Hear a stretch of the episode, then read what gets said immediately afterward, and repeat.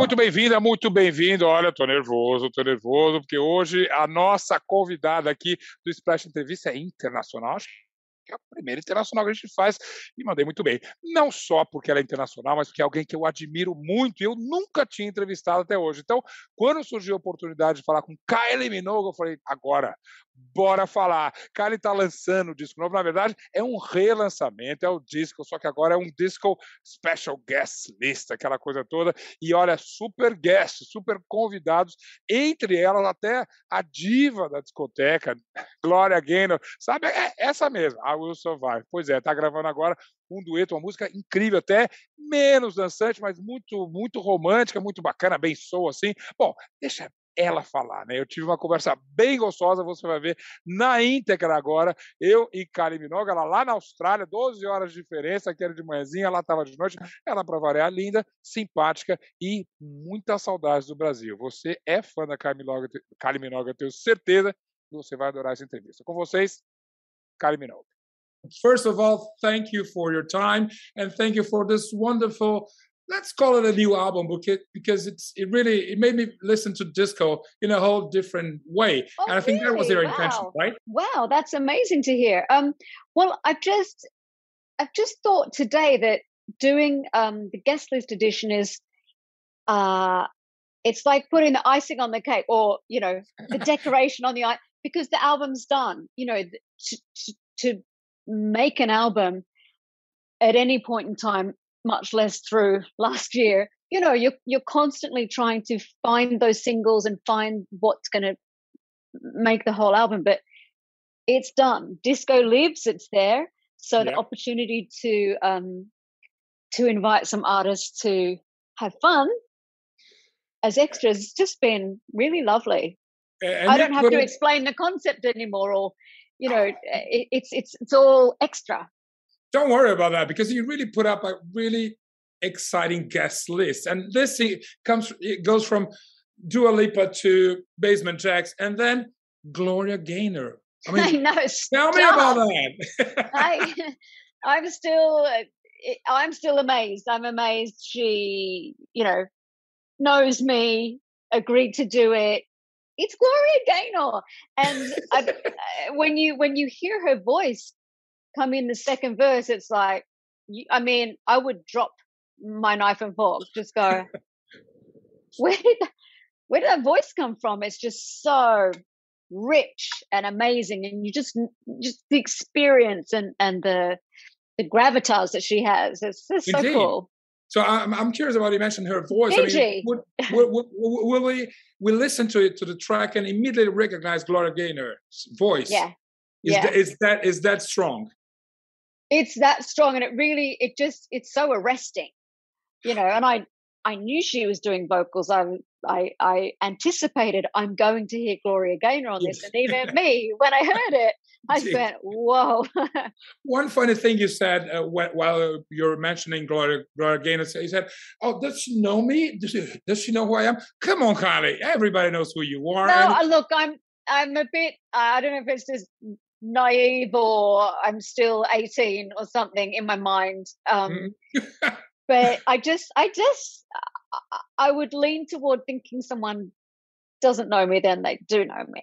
Right. So I was very, very touched yeah, well, I was mentioning that because you, you actually put up such a, a, great guest list. And then I was wondering if whether whenever you call somebody, say Dua Lipa or Basement Jack, say, Hi, Kylie, would you work with me? People would immediately say yes, wouldn't they?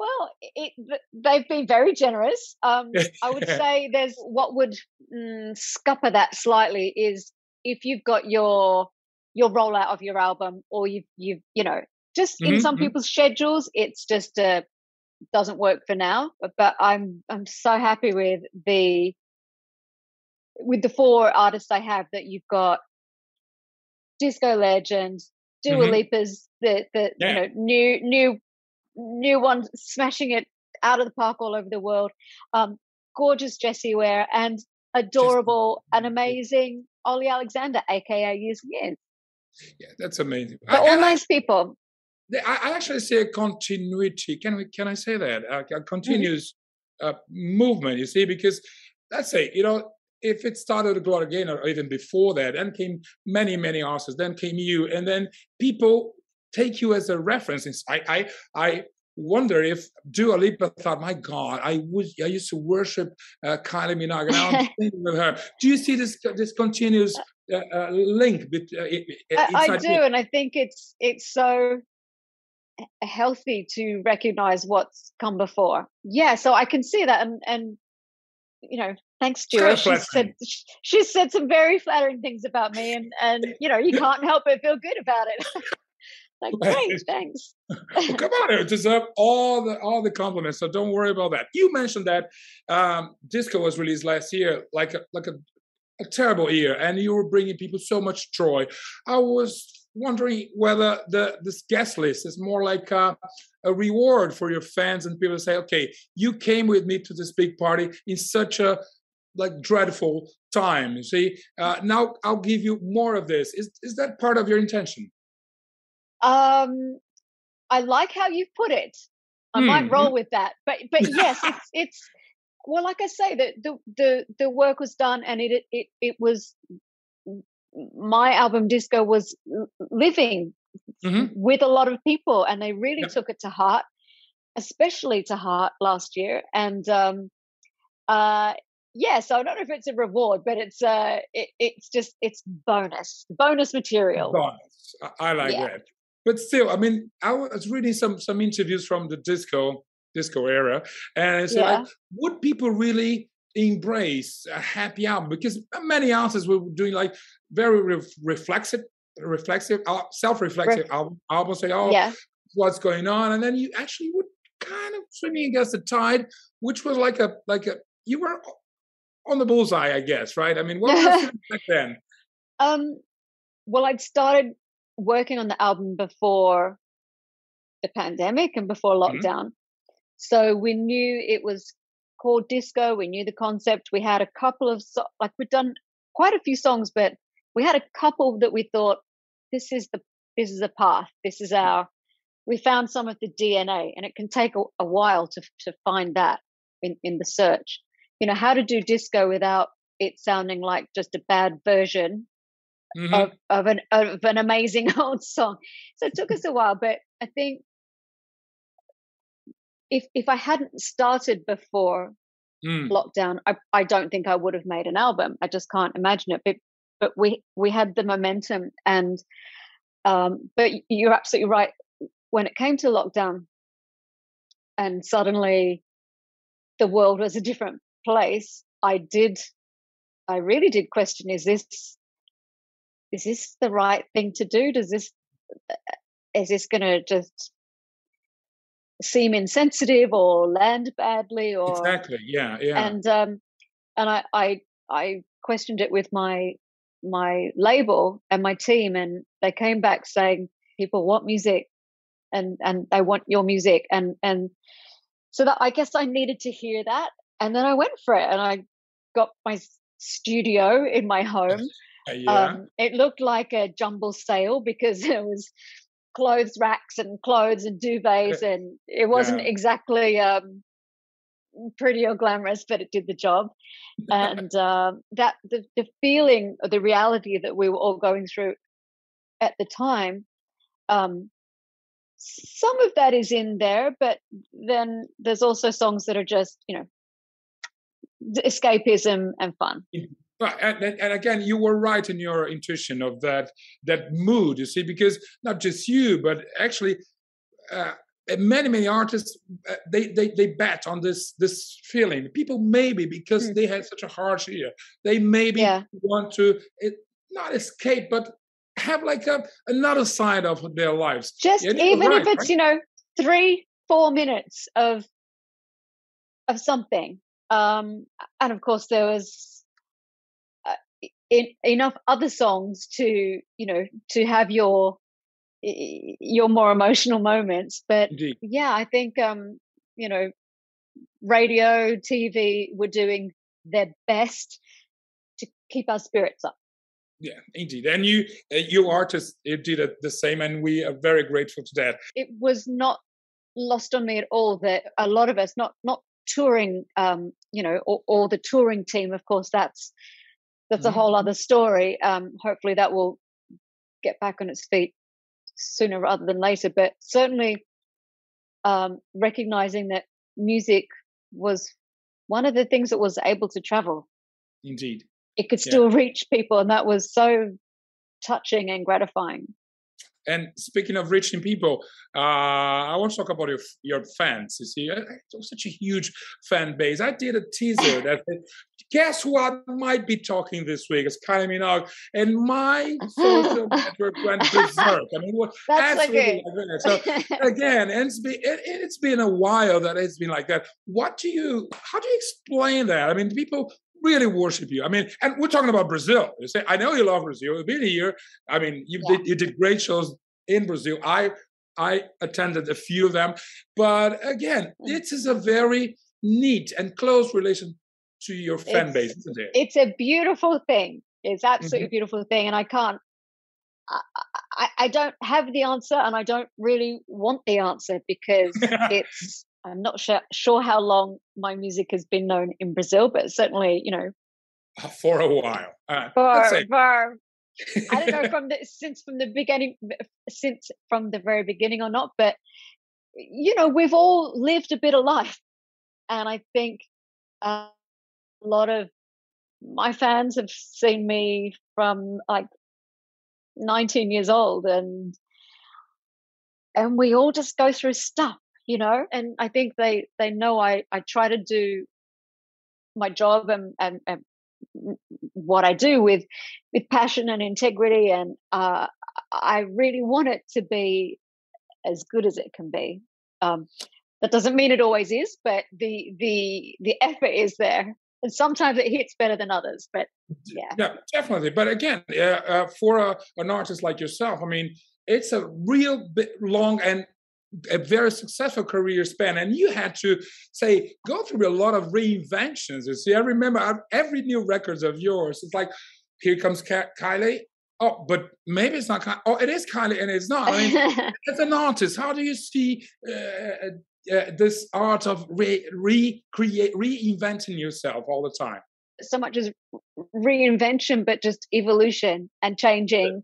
I I've always liked fashion and True. um, you know, just I don't know, moving with the times and Mhm. fortunately it's worked out for me. Um, it it might not work for everyone, but I've been able to shapeshift.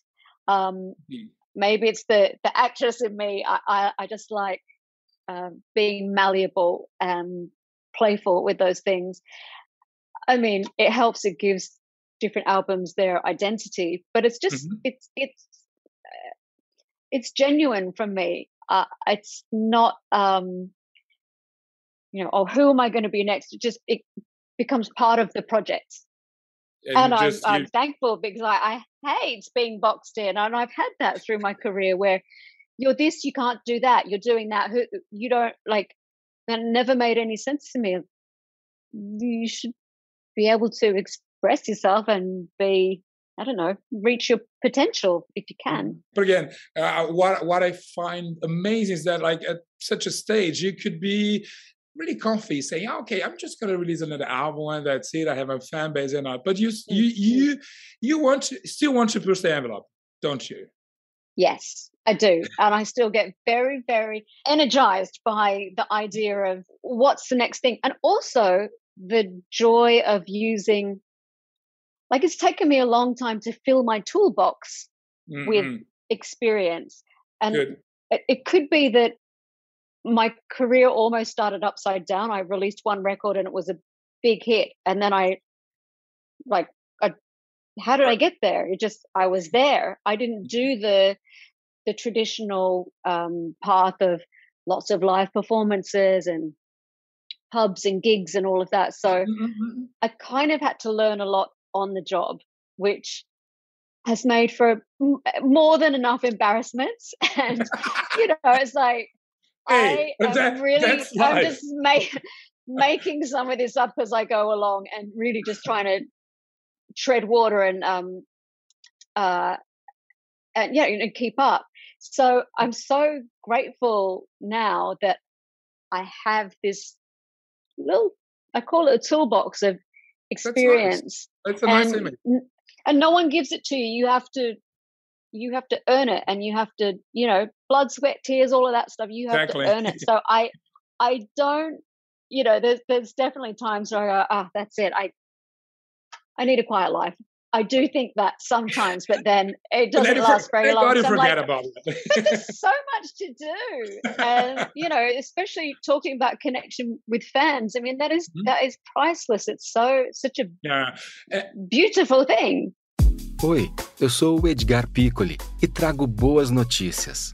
Isso, Trago Boas Notícias é um podcast original Spotify produzido pelo UOL para você se informar e relaxar. As histórias que eu conto aqui são de Ecoa, a plataforma do UOL por um mundo melhor. De segunda a sexta-feira, às seis da tarde, tem um novo episódio grátis no Spotify e no UOL. Dá também para baixar e ouvir offline, quando você quiser. And again it's not just about music because your fan base i mean and i mentioned again my the reaction in my social network they say Tell her we pray for her, whatever she's doing, whatever she is. Aww. We pray for her. We're still with her. Again, and I want you not going to That's very. So nice. can you can you just tell me how important this is for you?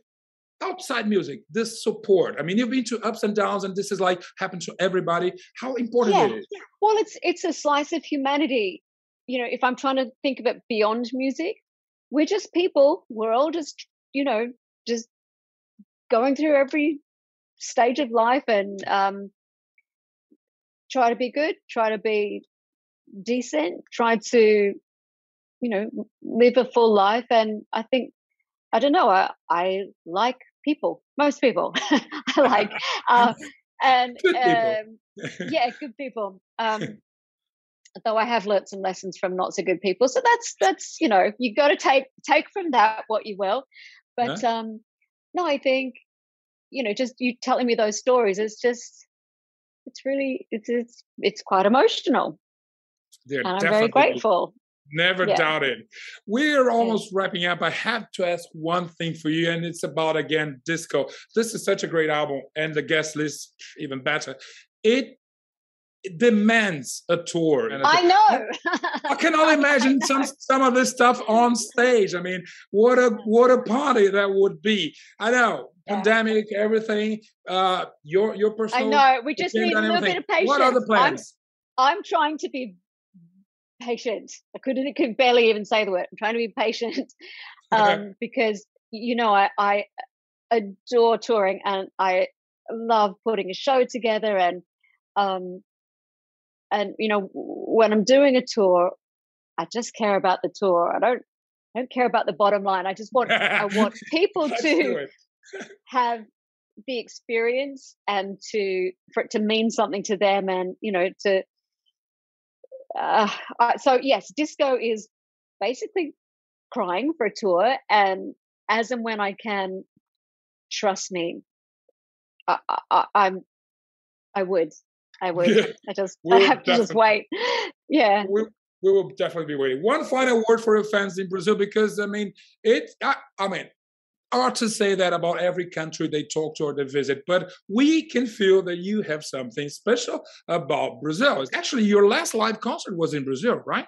My last live concert was in Sao Paulo in that's March a, 2020. That's a that's a bit strong that, link. It's it's huge, and um, at the time we we didn't we didn't know if we were going or the show was cancelled like it was very um in the balance and mm-hmm. uh and we went and it was not long after that that Everything the changed. world was changed yeah. so uh so i can still hear the crowd i could st- i actually just said to my friend earlier he was doing my hair and makeup uh, which I needed. And uh, um, I so I was there was like no expression on my face. I said, you know, I'm thinking of I've got um um in my arms going through my head at that show because it's amazing. I hadn't sung that song in in a long, long time, and I knew it was a big hit in Brazil. We said we've got to put it in the set, and literally, I mean, I couldn't even I couldn't hear myself. It was phenomenal. so, um, so yeah, it's uh, for whatever reason, it's it's it's a love and a passion that runs deep, and I just can't wait to see you all again.